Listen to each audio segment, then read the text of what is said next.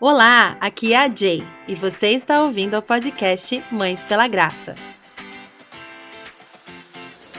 Um super obrigada, Editora Fiel, pela parceria com o MPG. A Editora Fiel é comprometida com a publicação de livros fiéis à sã doutrina bíblica. E você, nosso ouvinte, tem 35% de desconto em todo o site da editora utilizando o cupom 35MPG. Tudo em letra maiúscula. Digite 35 MPG em letras maiúsculas ao finalizar suas compras no site da Editora Fiel e ganhe 35% de desconto. Olá, minha querida irmã. Estamos quase chegando ao fim da nossa série Bem-aventuradas e hoje estamos lá em Mateus 5:9, que diz: Bem-aventurados os pacificadores, pois serão chamados filhos de Deus. E o assunto de hoje é paz. Um lar de paz. Quem não quer?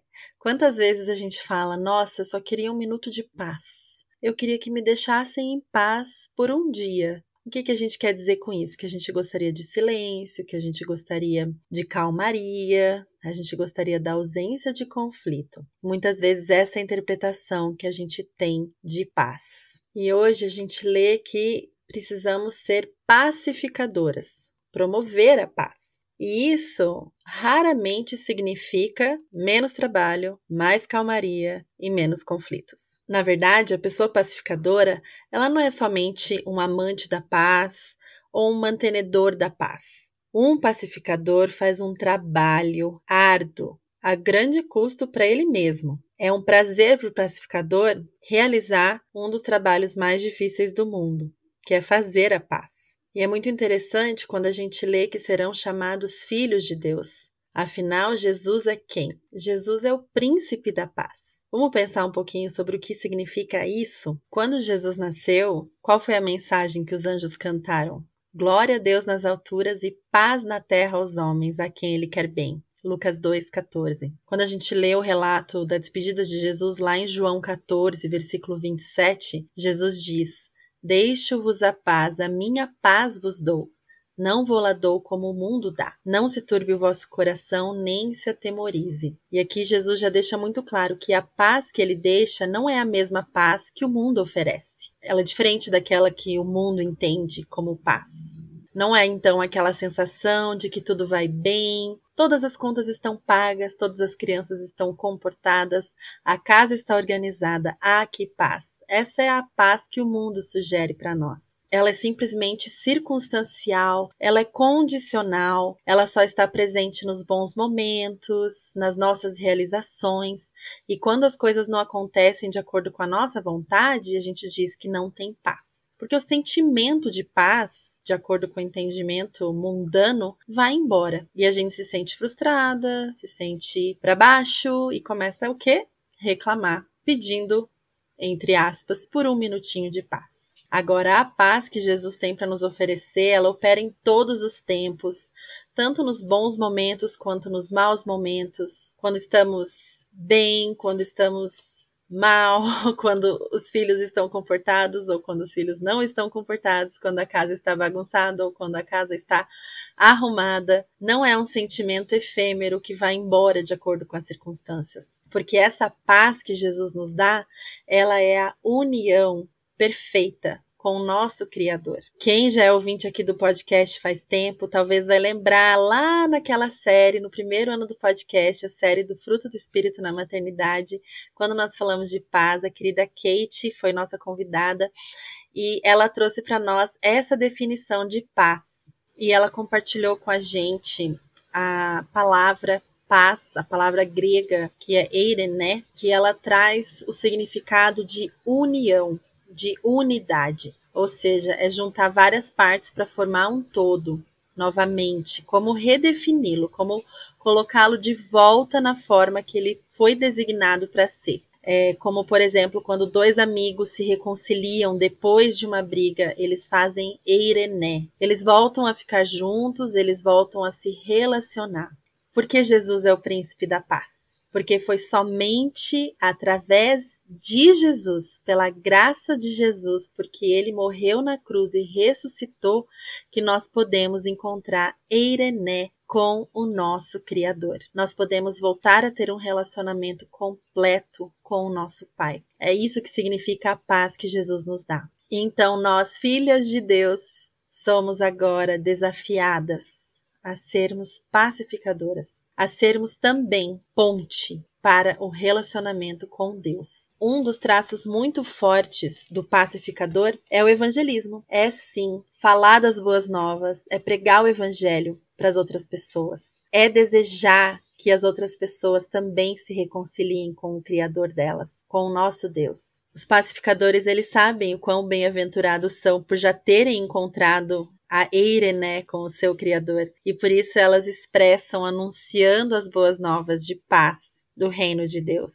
E por que esse é um trabalho árduo? Porque, primeiro, a gente precisa entender que houve um rompimento. Houve um rompimento de relacionamento. Nós mesmas precisamos entender que éramos inimigas de Deus havia uma inimizade contra o Senhor. E muitas vezes a gente percebe que essa inimizade fica apenas dormente até as coisas não saírem muito bem e a gente começar a se questionar porque o Senhor permite certas coisas acontecerem com a gente. Então, em primeiro lugar, que possamos deixar Jesus Cristo nos reconciliar com Deus e nos entregarmos totalmente ao senhorio de Cristo. Preguemos o Evangelho a nós mesmos, de novo e mais uma vez, quantas vezes forem necessárias, para que nós possamos sempre entender que a nossa reconciliação com o nosso Pai é feita através de Jesus e que nós não sejamos mais inimigas de Deus, mas sim filhas amadas que amam e vivem para a glória dele. É muito comum a gente pensar em ser pacificadora,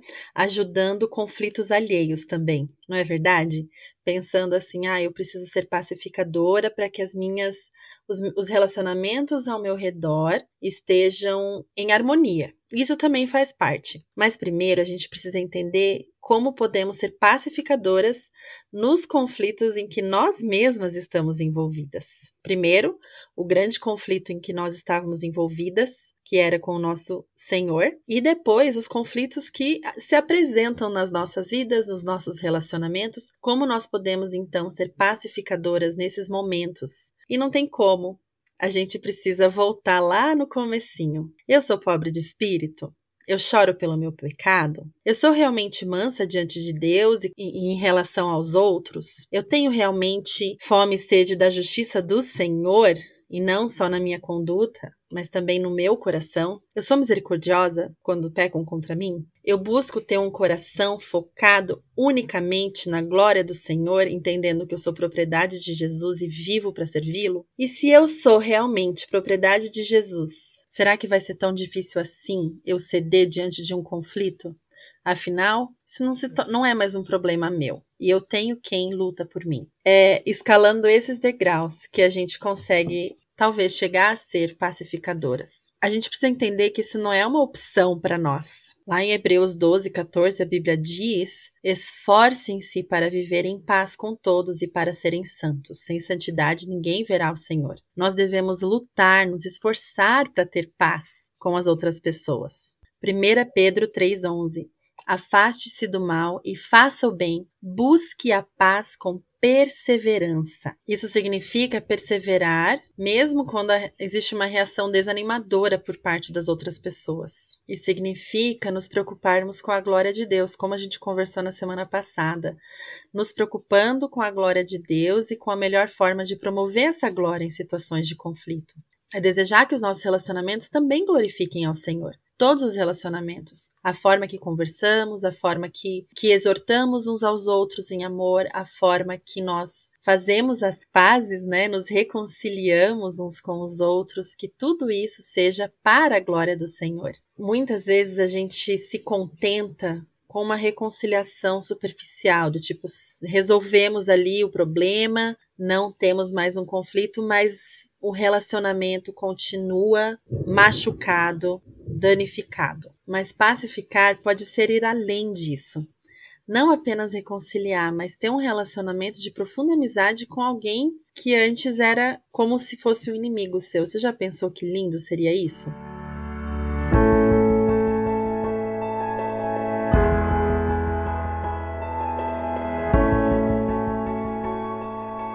Eu já falei sobre sermos pacificadoras nosso relacionamento com o Senhor, de deixarmos de ser inimigas de Deus para nos tornarmos amigas de Jesus, sobre como nos conflitos onde estamos envolvidos nós podemos ser pacificadores, tomar uma postura de humildade e avançar nesses degraus aí de santificação.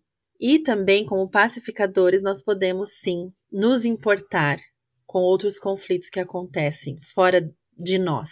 E algo que eu tenho certeza que qualquer mãe que está ouvindo aqui já experimentou é mediar algum conflito no qual seu filho está envolvido. Principalmente para você aí que tem dois ou mais filhos, deve ver em muitas situações conflitos aí entre os irmãos. E nós, mães, pacificadoras, bem-aventuradas, filhas de Deus, podemos ter que tipo de postura nesses momentos? Eu escrevi sobre isso ano passado e vou compartilhar um pouco aqui com vocês. Talvez você já leu isso que eu escrevi. E é sobre como uma mãe pode se tornar ponte e não barreira.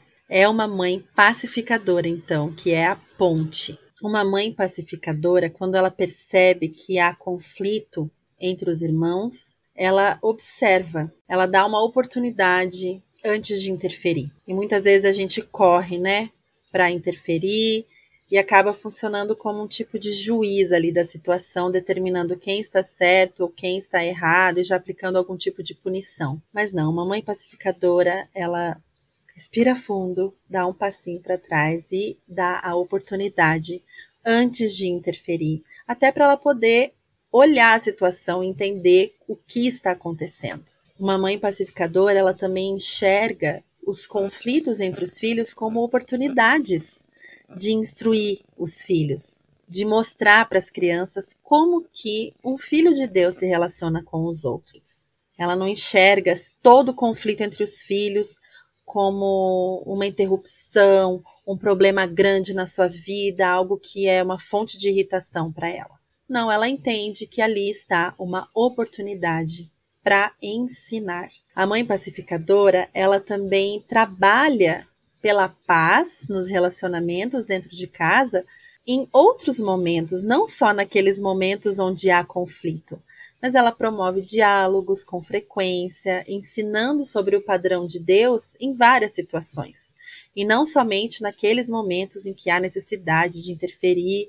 Então ela fala: olha, está errado, não pode ser assim. Não, a mãe pacificadora ela pode procurar por outras oportunidades, outros momentos de conversa. Uma coisa que eu sempre é, uso de exemplo quando me perguntam sobre isso é nós mães sentarmos para brincar junto ali, né? Por exemplo, os meus dois meninos, eles têm 5 e 3 anos. Então é bem normal que existam alguns conflitos e algumas brigas, né? Tem dias que a gente fala, não sei se estou vivendo ou separando brigas, né?